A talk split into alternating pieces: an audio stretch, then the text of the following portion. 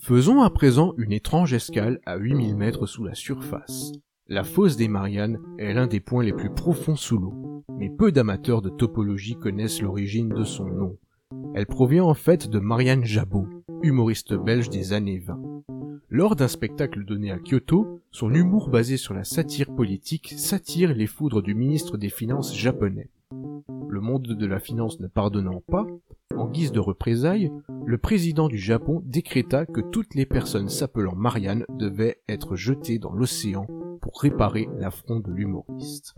Plus de 1000 Mariannes furent ainsi jetées à l'eau en moins d'une semaine, et le courant marin attirant les corps en profondeur, on les retrouve aujourd'hui toutes dans la fosse qui porte leur nom, et qui témoigne de nos jours de la folie des hommes.